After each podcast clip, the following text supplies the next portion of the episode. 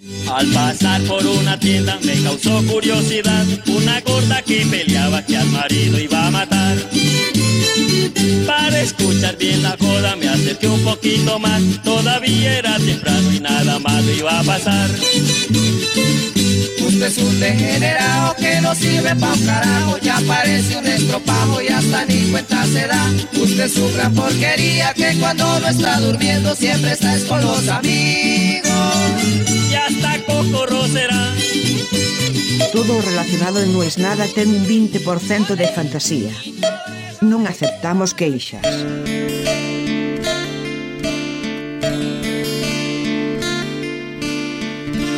Me gustaría que se naturalice, que de cierto modo no sea señalado con el dedo aquella persona que lo hace. Chusmear es casi un derecho humano. Somos curiosos, qué sé yo, por naturaleza todos somos curiosos. Algunos más, los que ya somos muy, muy, muy curiosos, trabajamos de ser curiosos. Pero me pasa que me gustaría poder preguntar a un desconocido cosas, o mejor todavía, me gustaría ser invisible para quedarme. Una de mis habilidades es escuchar conversaciones ajenas. Me pasa, con mi esposa, con amigos, que no entienden cómo si yo estoy charlando con ellos estoy escuchando lo que hablan en la mesa de atrás, en la mesa de adelante en la mesa del costado. A mí, por el contrario, me indigna que ellos no estén escuchando esas mismas charlas. Porque, digo, eh, ¿viste? ¿Escuchaste? No, ¿de qué me hablas? ¿Cómo? ¿De qué me hablas? Dos tipos peleándose en la mesa de al lado. El otro que no sé qué se acaba de pelear con la novia. El otro que está llamando haciendo sexting en voz alta. ¿Cómo no lo escuchaste? El otro día me pasó en el aeropuerto. Los aeropuertos son un lugar muy complicados. Básicamente la gente está siempre nerviosa y siempre estás como a punto de meter la pata. Este aeropuerto de Doha tenía una cosa que hace mucho tiempo que yo no veía, que es el chequeo del boarding lo hacen antes de una salita. Hay muchos aeropuertos de Argentina, del interior de Argentina, que son así, y después ya subís directamente. O sea, te chequean como 20 minutos antes de que subas realmente el avión. Conclusión, estábamos todos sentados en una salita, ya habiendo sido chequeados los pasaportes, los boarding, etcétera, etcétera, solo nos quedaba subir. A la gente se aburre y va un gordo que estaba al lado mío, se acerca a un costado de la sala e intenta abrir una puerta. ¿Para qué? En cuanto intentó abrir la puerta empezó a sonar una alarma. Pi, pi, pi, pi. El gordo raudamente se hizo la acá no pasó nada, volvió y se sentó y empezó a mirar para arriba como perro al que le están haciendo sexo. Cuestión que, ah, pasaron unos minutos, sonaba, sonaba, sonaba. Ponen que habrán pasado tres minutos. Cae una señora policía, va, mira la puerta, mira de un lado, mira del otro. Digo, bueno, va a tocar el código y ya fue.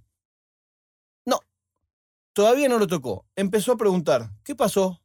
Nadie decía nada. Le pregunta a uno que estaba al lado de la puerta, ¿qué pasó acá?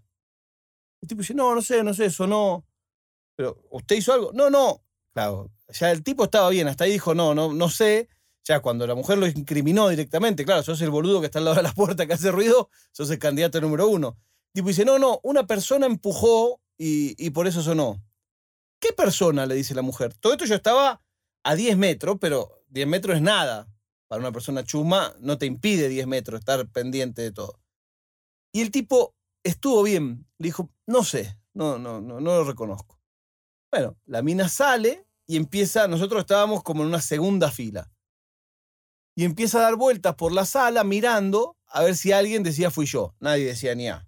Yo mientras tanto seguía con la mirada. Al que lo había empujado a la puerta y a ella.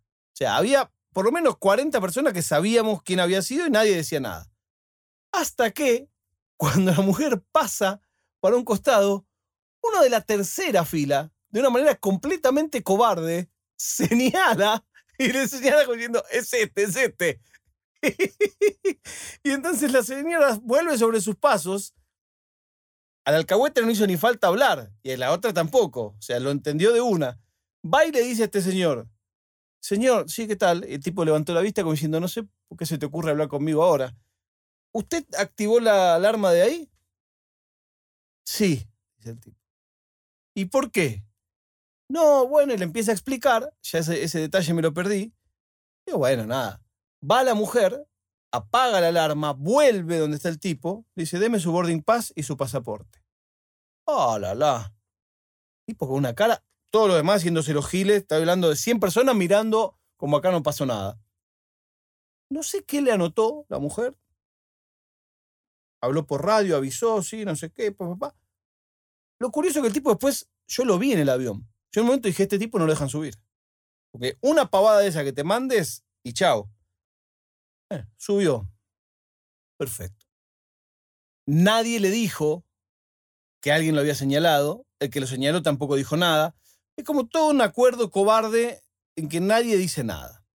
Como el programa Okiato. Bueno, la cuestión es que cuando bajamos de ese avión, yo ya ahí, te lo juro, me hubiera encantado no ser lo tímido que soy para ir y preguntarle, ¿qué te dijo? No, ¿qué pasó? ¿Qué pasó? No me importa, porque abriste la puerta, porque sos un boludo, eso ya lo sé. Pero lo que yo quería saber era, ¿qué te dijo? O sea, te tomaron los datos y, bueno, nada, no le pregunté. Bajamos del avión, ya cuando bajamos en Europa, y antes de bajar, aterriza el avión, qué sé yo, y dicen, un minuto, no sé qué, eh, por favor quédense en sus asientos. Y llaman a una persona. Yo digo, chao, este es el gordo, se la dan. Llaman a una persona, nadie se hace cargo, llaman a una persona, nadie se hace cargo. Suben unos también como de policía aeronáutica al avión y identifican a esta persona que estaban llamando que era otra persona. No era el que había activado la puerta se lo llevan, baja primero, todavía una mujer le protesta, dice, no, pues yo quiero llegar rápido. El tipo le dijo, señora, por favor, estamos trabajando. Como diciendo, no rompa los huevos, te llevo vos también.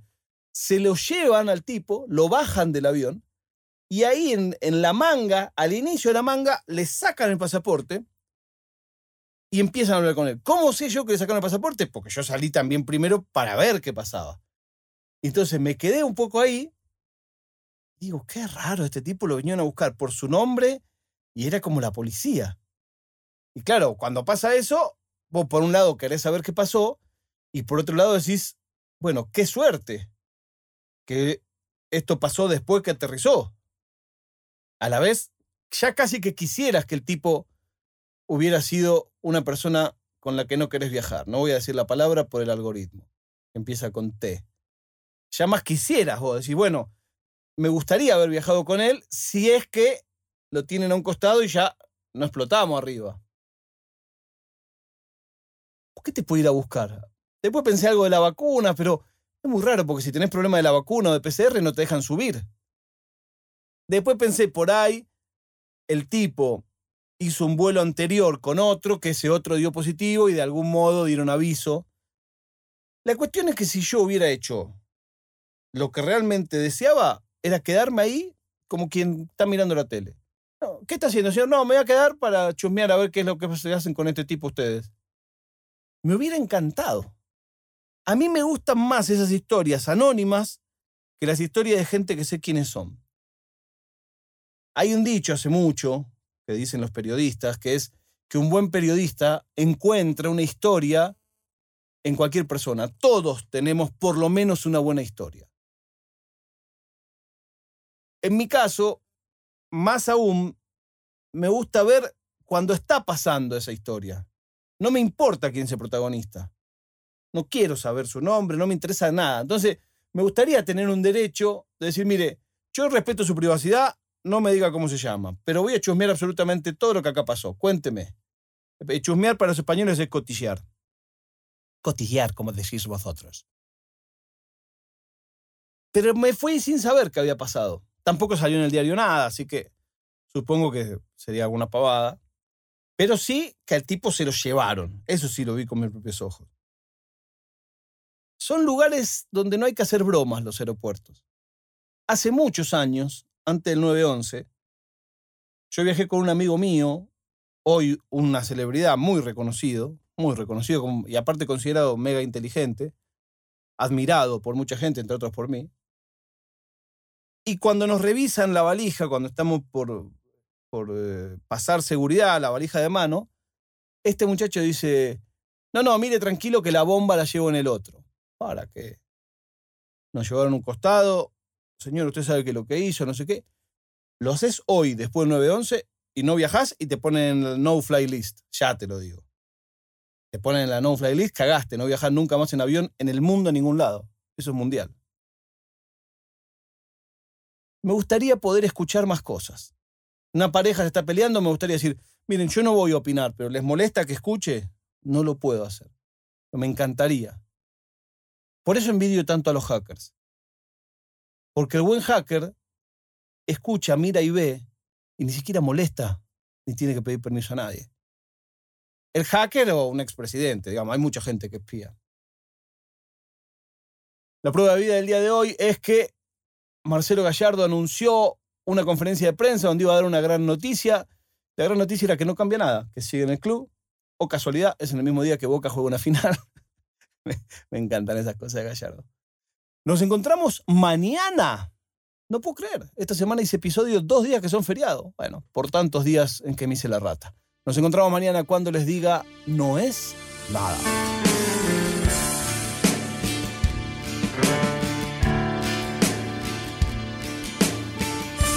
È una produzione di OfficinaNerd.com.